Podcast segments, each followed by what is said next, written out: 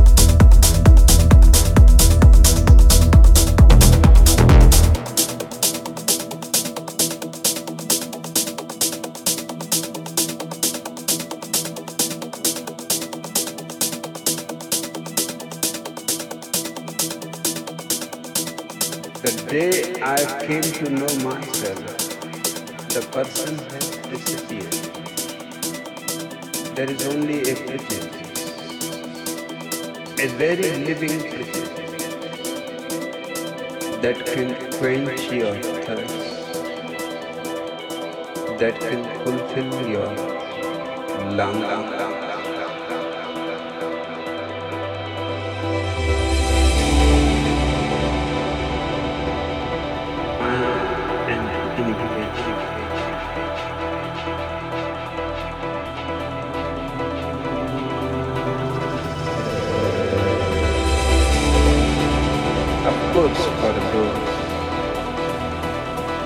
Deep